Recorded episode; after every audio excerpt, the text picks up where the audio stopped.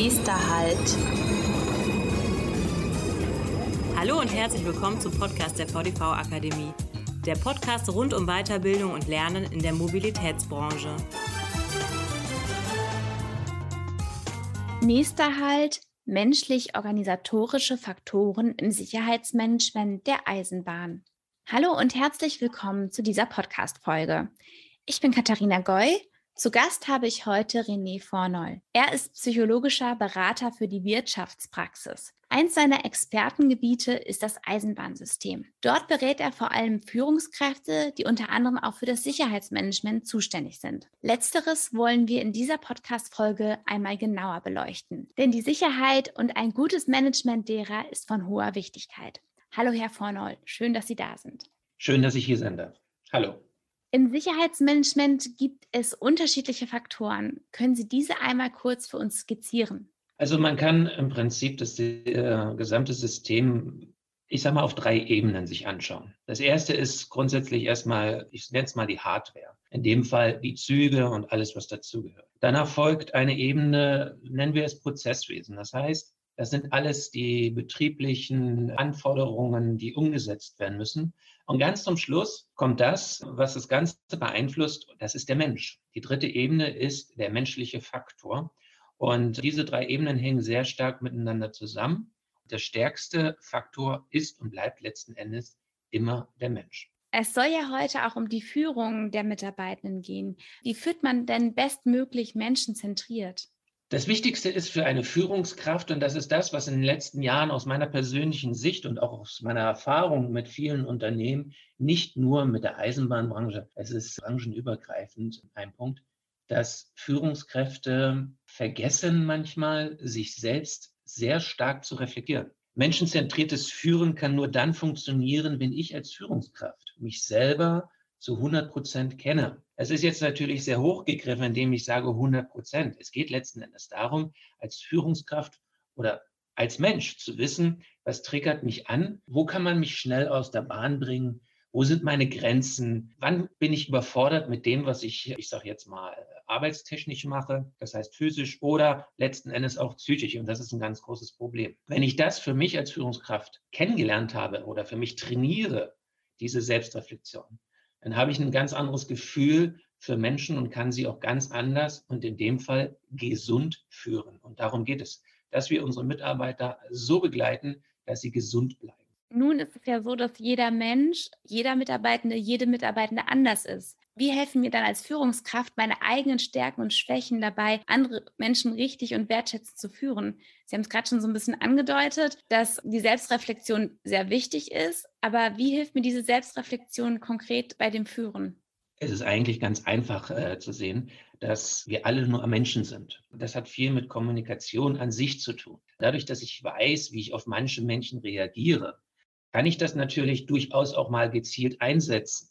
Aber ich kann auch mich da sehr stark zurücknehmen. Dadurch, dass ich mich reflektiere, lerne ich doch letzten Endes Strukturen kennen, die wir alle irgendwo in irgendeiner Art und Weise, in irgendeiner unterschiedlichen Form der Ausprägung haben. Wir haben alle unsere kleinen Problemchen, sage ich jetzt mal. Und mit diesen Problemchen gehen wir zur Arbeit. Dann haben wir Problemchen auf unserer Arbeit und da sind wir letzten Endes alle gleich. Ganz egal, welche Position ich in einem Unternehmen habe, wir sind alles nur Menschen. Dadurch, dass ich mich selber kennenlerne, lerne, wie man durch gewisse Methodiken, worauf man achten sollte, wie man sich selbst mal zurücknimmt, gerade bei Kommunikation. Dadurch letzten Endes auch Menschen, die, ich sage jetzt mal, ein bisschen stiller sind oder gewisse Ängste haben, auch mal zu sagen, Chef, ich kann nicht mehr, dass man das erkennt und dass man den Menschen die Möglichkeit gibt, solche Dinge auch auf mal letzten Endes auszusprechen. Führungskräfte haben immer so das Problem, oder die Angst davor, das ist meine Erfahrung, zu sagen, ich kann das nicht.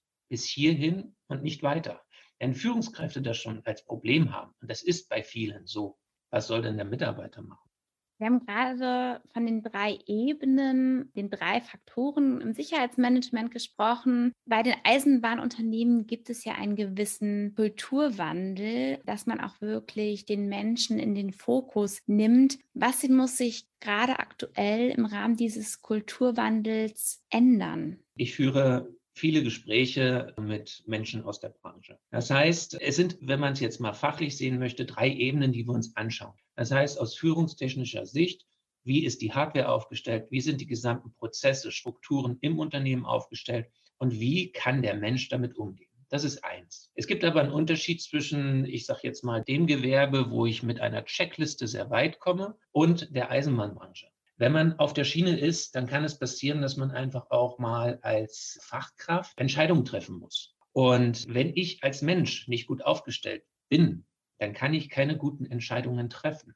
Viele Probleme unserer Mitarbeiter kommen aus den Unternehmen, weil einfach zu wenig Struktur vorhanden ist. Dass im Prinzip viele Dinge dem Mitarbeiter abgenommen werden, dadurch, dass man klare einfache, eindeutige Strukturen hat in dem Bereich, die das Arbeitsleben leichter machen. Und dann kommt die Situation, das ist dann sehr stark dieser menschliche Faktor, dass man, ich sage jetzt mal, durch eine gewisse Entlastung im beruflichen Bereich ganz anders solche Risikoentscheidungen treffen kann. Und das ist der Unterschied zu vielen anderen Branchen. Was mir auch aufgefallen ist zum Thema Kulturwandel, dass, ich will es mal so sagen, Politik mittlerweile erkannt hat, dass gewisse Strukturen verändert werden müssen. Meine Erfahrung ist, dass wir eine, eine Wirtschaftsentwicklung haben in den letzten Jahrzehnten und das ist jetzt keine Kritik, das ist einfach Fakt. Ich hatte früher eine Idee, ich hatte ein Produkt, das wollte ich auf den Markt bringen. Ich brauchte dafür Menschen und es war so viel zu tun, dass alle etwas machen mussten. Und damit waren wir immer wieder erfolgreich. Die Situationen ändern sich jetzt allerdings. Fachkräftemangel zum Beispiel, Digitalisierung und so weiter. Und dieser Kulturwandel zeigt, dass gerade im Sicherheitsmanagementsystem Dinge gemacht werden müssen von den Unternehmen, wo ich das Gefühl habe, das ist ganz subjektiv, wo die Politik noch nicht wirklich weiß, mit welchen Mitteln. Wenn man sich den Leitfaden anschaut und in den es geht im Sicherheitsmanagementsystem, welcher von der Politik für die Eisenbahnunternehmen vorgelegt wird, dann ist das ich sage immer politische Rhetorik, wo im Prinzip gesagt wird, in die Richtung müsst ihr gehen. Aber wie die einzelnen Unternehmen gehen müssen, welche Schritte sie machen müssen, das fehlt mir persönlich so ein bisschen in diesen Unterlagen. Heißt, die Struktur wird zwar gefordert, aber so richtig, wie man den Faktor Mensch in der Struktur unterbringt, ist noch nicht so klar. Also so sehe ich das, so nehme ich das wahr und deswegen wird auch von einem Kulturwandel gesprochen. Das heißt, so wie ich Politik kenne, ich habe selber mal eine Zeit lang kommunale Politik gemacht, dass im Prinzip die Politik sagt, ihr habt jetzt die Möglichkeit, Dinge auf den Weg zu bringen. Wir schauen uns an, wie sinnvoll das ist und daraus werden höchstwahrscheinlich, vielleicht in fünf oder in zehn Jahren, klare Anweisungen entstehen, wo die Politik sagt, dieses Werkzeug müsst ihr umsetzen, diesen Weg müsst ihr gehen, das sind die Anforderungen. Weil jetzt, wenn man sich die Anforderungen anliest, sind es, ja, ich sage mal Phrasen. Der Himmel ist schön blau, wir müssen da jetzt hoch, tut alles dafür, um ins Weltall zu reisen, so ungefähr. Aber klare Anweisungen, mit welcher Technik, das gibt es nicht so richtig. Wie müssen denn die Mitarbeitenden der Faktor Mensch geführt werden, damit die organisatorische und wirtschaftliche Zufriedenheit sichergestellt ist? Ganz einfach, gesund. ist jetzt sehr einfach ausgedrückt. Ich finde, in vielen Gesprächen, in solchen Diskussionen gibt es einen kleinen Denkfehler, will ich es mal so nennen.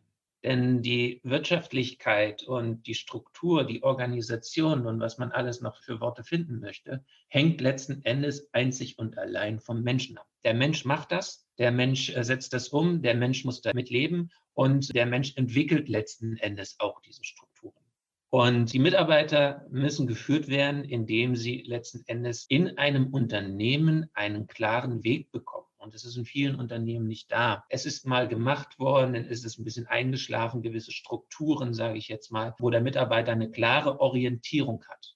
Aktuelle Studien sagen, Punkt eins, 80 Prozent unserer Mitarbeiter, und das ist jetzt nicht die Bahnbranche an sich, das ist alles, das sind deutsche Unternehmen allgemein, 80 Prozent der Mitarbeiter haben keine emotionale Bindung an ein Unternehmen. Wenn ich keine emotionale Bindung an ein Unternehmen habe, warum soll ich dann unangenehme Entscheidungen in Stresssituationen treffen? Oder das Zweite, was diese Studie auch hervorbringt, ist, dass die stärkste Krankmeldung aus psychischen Gründen ist. Das heißt, unsere Mitarbeiter haben auch alleine durch die Pandemie sehr starke und hohe Belastungen. Und ein Mensch kann letzten Endes nur immer einen gewissen Weg gehen, wenn er in jeglicher Hinsicht einmal die Mittel hat, einmal die Ausbildung dazu hat und letzten Endes auch die Fähigkeit, die körperliche und die psychische Fähigkeit dazu hat. Und deswegen die Frage zur Kosten- und Struktur des Geldes, wie man immer so schön spricht, wir haben eine zu starke Kostenorientierung, was grundsätzlich richtig ist. Aber diese Kostenorientierung, die wir in unserem Management haben, verhindert den Blick auf Möglichkeiten für langfristige Einsparungen. Die Kostenstruktur hat sehr viel auch mit dem Thema Fachkräftemangel zu tun. Wir diskutieren in vielen Bereichen immer das Thema Fachkräftemangel, was richtig ist und was auch sehr stark diskutiert werden muss, weil das sind große Herausforderungen, die auf uns zukommen. Was aber noch größeres Problem ist, ist der blinde Fleck, den viele Unternehmen haben, weil sie nicht auf ihre bestehenden Mitarbeiter schauen. Wir haben Mitarbeiter, die jetzt schon sehr stark überfordert sind. Wenn die auch noch ausfallen, dann können wir weiterhin über einen Fachkräftemangel diskutieren weil wir die dann auch noch verlieren. Also wie müssen diese Menschen geführt werden, dass die Struktur und das ähm, finanzielle letzten Endes auch das wirtschaftliche zufriedengestellt ist, gesund. Diese Menschen müssen gesund geführt werden durch Selbstreflexion, dass der Mitarbeiter die Frage bekommt, wie geht es dir? Was kannst du jetzt tun, damit es dir besser geht, wenn du jetzt zum Beispiel körperlich und geistig überfordert bist? Und das wird in viel zu wenigen Unternehmen getan. Ja, gerade auch sehr wichtig in der Bahnbranche, wenn wir an die LokführerInnen denken. Ich würde jetzt gerne noch auf ein Praxisbeispiel eingehen, da es ja gerade bei der Eisenbahn viele außerorganisatorische Faktoren auch gibt, weil viele Komponenten ineinandergreifen, die nicht unbedingt planbar sind, aber auch die Mitarbeitenden extrem beeinflussen. Ich habe mir das Beispiel Störung an der Infrastruktur ausgesucht wodurch auch immer die entstanden sind. Folge ist häufig bei Eisenbahnunternehmen wieder das Beispiel der Lokführerin, Schwierigkeiten bei der Dienstplanung und auch die Einhaltung der Arbeitszeiten. Wie managt eine Führungskraft so etwas am besten, damit das nicht möglicherweise zum Beispiel privat zu einer sehr, sehr hohen Belastung wird und auch zu Unzufriedenheit führt? Die Antwort auf diese Frage ist im Prinzip bei allen anderen Fragen schon so ein bisschen mit drin. Natürlich gibt es immer wieder Situationen in einem Unternehmen, die man nicht kontrollieren kann. Das wissen wir alle. Es gibt immer Situationen in Unternehmen, auf die wir kurzfristig reagieren müssen. Das erste ist, ich möchte das mal so ein bisschen umschreiben. Das ist meine Erfahrung. In vielen Unternehmen sieht es so, dass Situationen passieren und das fast tagtäglich, die nicht in den Ablauf gehören und dass man, ich nenne das ein aktionistisches Handeln an den Tag legt. Es passiert etwas, und ich muss die Scherben wegräumen, damit ich weiterarbeiten kann. Was meine Erfahrung ist und was in vielen Unternehmen nicht gemacht wird, man schaut immer darauf, wie man diese Scherben wegräumt. Aber warum etwas passiert ist, darauf wird in ganz wenigen Fällen geschaut, um diese Störquelle zum Beispiel abzustellen. Das hat auch wieder etwas mit Führung zu tun. Mein Mitarbeiter ist im Prozessablauf eine Situation entgegengekommen, die er nicht kontrollieren kann. Dann gucken wir als allererstes mal, was muss er jetzt tun, um weiterzumachen. Und wenn das passiert ist, die Situation vom Tisch ist sozusagen, dann sollte man sich hinsetzen, und das tun die wenigsten, um zu gucken, wieso ist denn diese Situation überhaupt entstanden. Das ist das, was Unternehmen tun soll. Dass sie nicht nur die eigentlichen jetzigen Probleme lösen, sondern gucken, woher kommen die Probleme. Ursachen-Wirkungskette. Das andere ist, wenn ich jetzt eine Situation habe, die ich nicht kontrollieren kann, zum Beispiel irgendwo ist eine unerwartete Baustelle oder es ist ein Unfall passiert, Gott bewahre, und das beeinflusst letzten Endes meinen Tagesablauf. Je besser die Struktur im Hintergrund schon aufgebaut ist, je besser die Struktur im eigentlichen Unternehmen ist, je besser der Mitarbeiter durch seine Führungskraft und durch sich selbst reflektiert wird, je geringer wird dieses Problem, dass eine zu starke Überforderung bei solchen Situationen vorhanden ist. Das heißt, warum kommen denn diese Überforderungen in den Situationen? Weil im Prinzip die Menschen schon im Vorfeld mit einer sehr starken Belastung da reingehen und jetzt ein Problem lösen. Das, was ich am Anfang gesagt habe. Der Faktor Mensch ist das Entscheidende, gerade in der Bahnbranche. Es gibt ein Risiko, das muss ich erkennen, da muss ich Maßnahmen einleiten. Wenn ich aber persönlich so aufgestellt bin, dass ich meine Führungskraft nicht kenne, dass ich zu viel Druck bekomme, dass keiner mit mir redet, dass ich gar nicht weiß, für was ich in diesem Unternehmen bin, dann kann ich diese Risiken nicht zu 100 Prozent erkennen. Dann kann ich auch keine sinnvollen Entscheidungen treffen. Wichtig dabei ist ja auch zu bedenken, dass ich nicht nur mein Unternehmen habe, das die Eisenbahn beispielsweise fährt, sondern ja auch immer andere Unternehmen noch dazugehören, die beispielsweise für die Infrastruktur zuständig sind. Also das heißt auch, je besser meine Struktur ist und ich auch mich auf die anderen Unternehmen einstelle, auch vielleicht ohne im Detail deren Struktur zu erkennen, desto mehr entlaste ich meine Mitarbeitenden dennoch.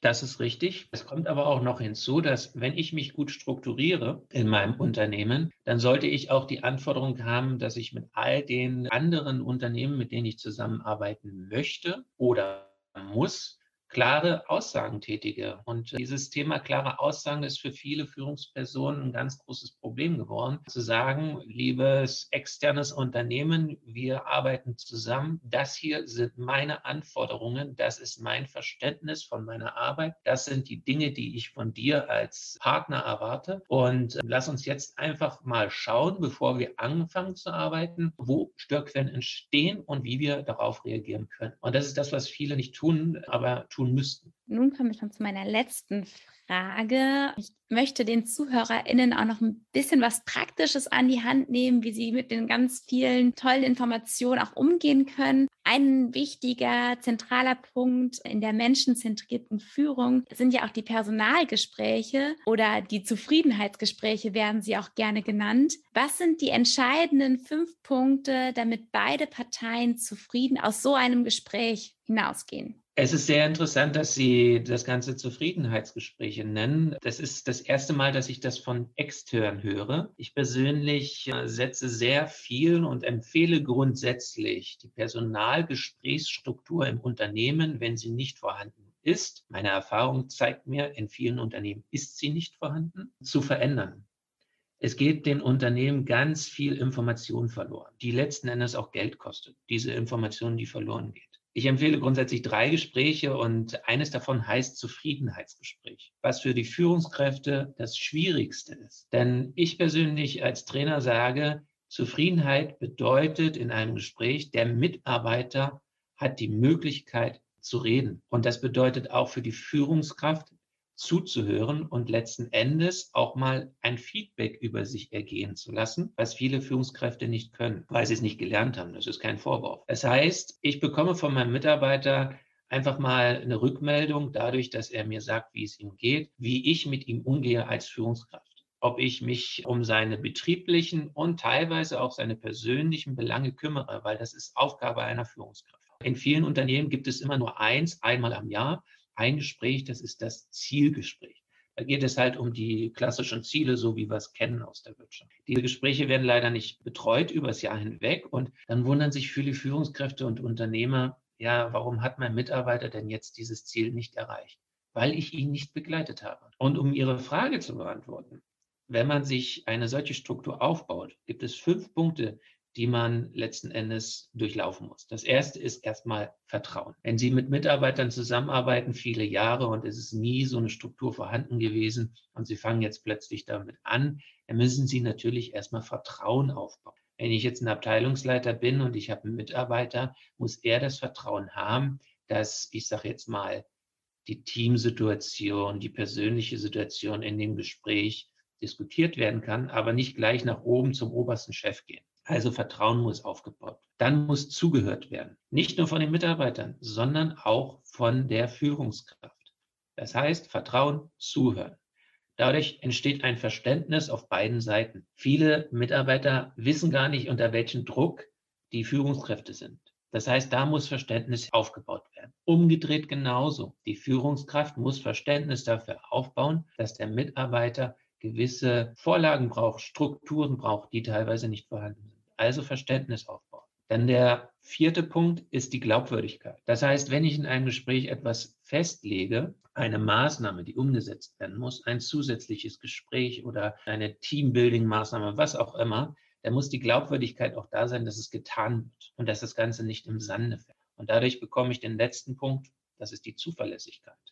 Wenn ich merke, ich kann mich auf meinen Vorgesetzten verlassen, dann würde ich mich persönlich auch ganz anders einstellen. Das heißt, ich würde alles dafür tun, dass er sich dann oder sie sich dann auch auf mich verlassen. Also Vertrauen, Zuhören, Verständnis, Glaubwürdigkeit, Zuverlässigkeit. Ich glaube, das sind so die wichtigsten Punkte, die Sie nehmen können, um ein Gespräch auf Arbeitsebene mit ihren Mitarbeitern, Mitarbeiterinnen zu führen. Vielen, vielen Dank für diese wertvollen Tipps und die Einblicke. Jetzt folgt ein kleiner Werbeblock. Wer Herrn Vornold einmal live erleben und gegebenenfalls mit ihm ins Gespräch kommen möchte, der sollte unbedingt beim 11. Fachkongress Eisenbahnbetriebsleiterinnen am 9. und 10. Juni in Leipzig mit dabei sein. Vielen Dank, lieber Herr Vornold, dass Sie heute da waren. Ich danke Ihnen. War ein sehr interessantes Gespräch. Bei Fragen und Anmerkungen sind wir unter podcast.vdv-akademie.de erreichbar.